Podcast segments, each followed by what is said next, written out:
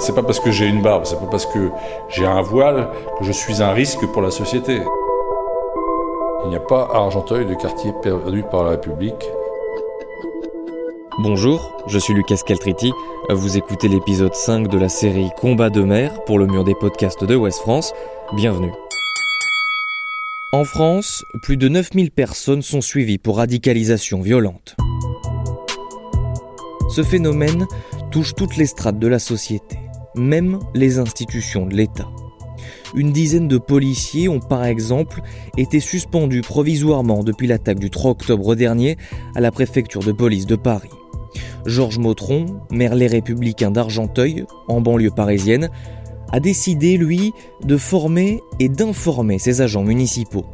Des sessions d'une demi-journée sont organisées pour les volontaires, et il y en a entre septembre 2018 et l'été 2019, 1850 fonctionnaires ont été formés sur les 2500 au total. L'objectif de ce plan est double, lutter contre l'extrémisme violent et lutter contre les discriminations.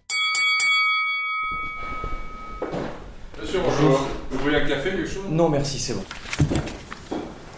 Bonjour, Georges Metron, maire d'Argenteuil dans le Val d'Oise. Ce plan a été lancé euh, tout d'abord par euh, le constat que j'ai fait en début de mandat euh, d'un certain nombre de faits qui n'étaient pas normaux, qui n'étaient pas républicains à mon sens. Pour exemple, des agents de la ville qui refusaient de saluer leur patronne, leur cadre, des comportements qui n'étaient pas tout à fait normaux dans les accueils. Et en même temps, le, fait d'avoir interviewé un certain nombre d'agents de, la ville d'Argenteuil qui euh, ne savaient plus comment se comporter en face de ce type de situation. Donc j'ai jugé qu'il était, il était temps de ramener euh, le message républicain et, laïque euh, à, tout le monde de façon à ce qu'il n'y ait pas de différentes lectures pour les uns ou pour les autres. Ce que j'entends par radicalisation, c'est dans différents domaines, qu'ils soient philosophiques, euh, religieux, euh, euh, culturels, ce sont des gens qui poussent à, l'extrême en déformant totalement les, bases d'une philosophie, d'une religion, etc., etc. Les 18 mois de, formation information qui ont été faits auprès de centaines d'agents municipaux et de partenaires extérieurs ont permis de détecter un certain nombre de situations qui ont ensuite été analysées par euh, des services euh, extérieurs gouvernementaux euh, et certainement conduit à, de grandes attentions envers quelques personnes. Les formations se passent en interne par groupe d'une vingtaine de, personnes, pas forcément de, services particuliers, c'est au fur et à mesure que les gens le,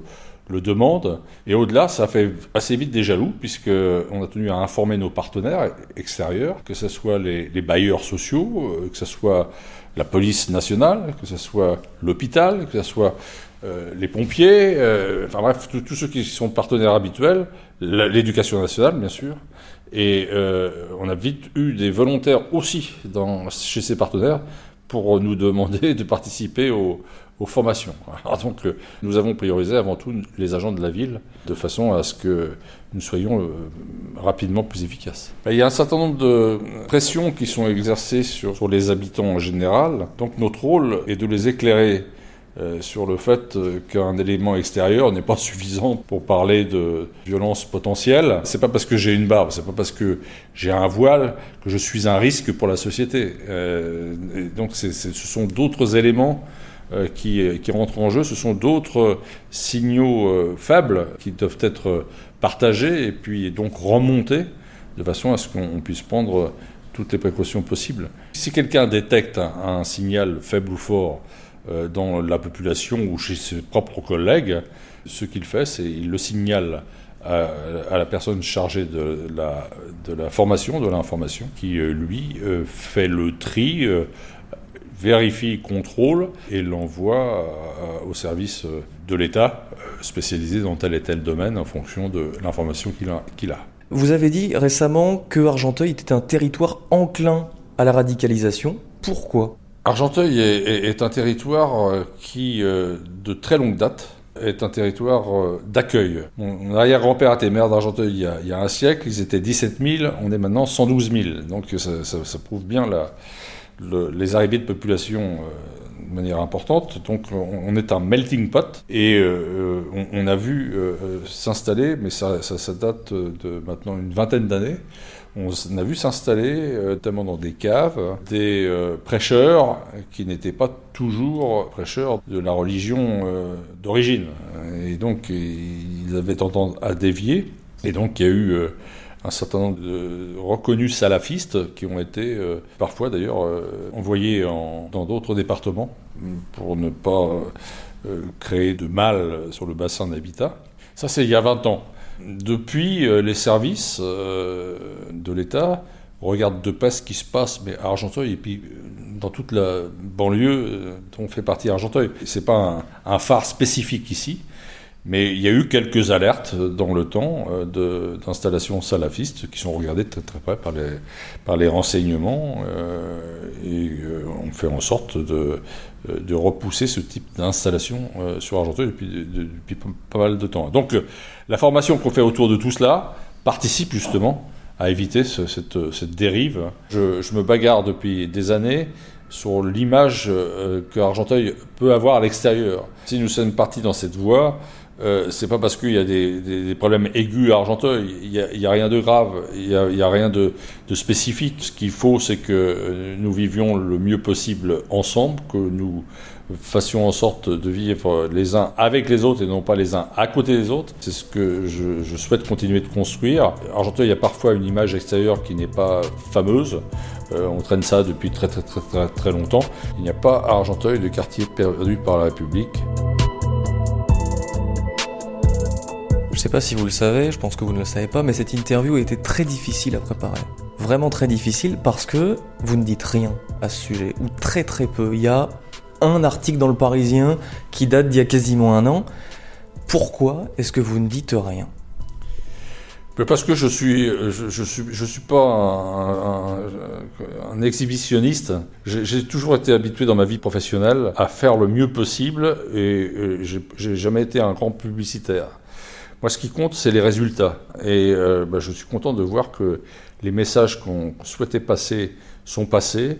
Euh, les gens qui pensaient se faire discriminer s'aperçoivent qu'ils ne sont pas discriminés dans cette affaire. Et la, la publicité, bah, si tant est qu'on peut appeler ça publicité, la tâche d'huile qu'Argenteuil doit faire sur la région ou doit faire sur, euh, sur, le, sur le pays, on la bâtira après euh, les échéances euh, prochaines. On a bousculé forcément quelques, quelques personnes dans cette information. On a vu des messages sur euh, les réseaux sociaux, des messages assez détestables sur le fait que je visais une partie de la population. Non, je, je ne vise personne. Soyons très concrets, vous n'êtes pas islamophobe ah là, les choses sont claires. Mes amis musulmans savent très bien que je ne suis, je ne suis pas islamophobe, comme certains que l'on dérange ont essayé d'instiller.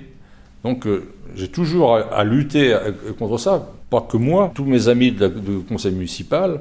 Et il se trouve que j'ai toujours voulu que ce conseil municipal soit représentatif de la sociologie argenteuillaise.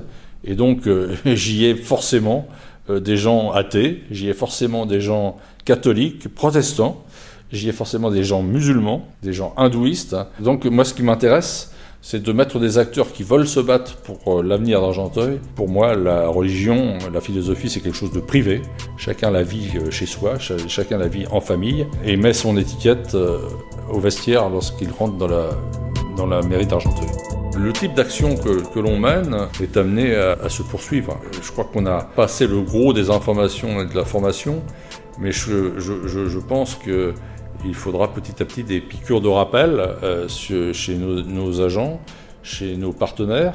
Je pense que Argenteuil euh, est, un exemple, je pense un bon, un bon exemple, euh, mais il ne faut pas s'arrêter là. Il faut que d'autres collectivités fassent la même chose et puis que nous, nous continuions à, faire de l'information de, rappel tous les, tous les six mois ou tous les ans.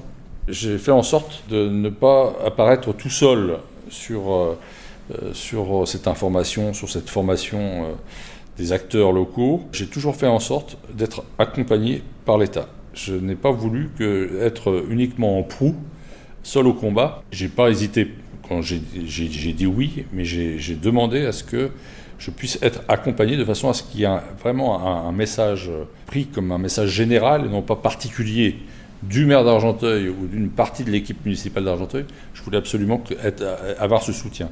Je ne veux pas être le seul acteur, ça ne servirait à rien qu'on soit le seul acteur pour 110 000 habitants, euh, en passant à côté des 60 millions d'habitants de, la France, voire beaucoup plus euh, en Europe. Vous venez d'écouter l'épisode 5 de Combat de mer, un podcast Ouest France. S'il vous a plu, n'hésitez pas à le partager sur les réseaux sociaux ou à en parler autour de vous. Merci à Georges Motron, maire d'Argenteuil dans le Val d'Oise pour son témoignage. À bientôt pour l'épisode 6.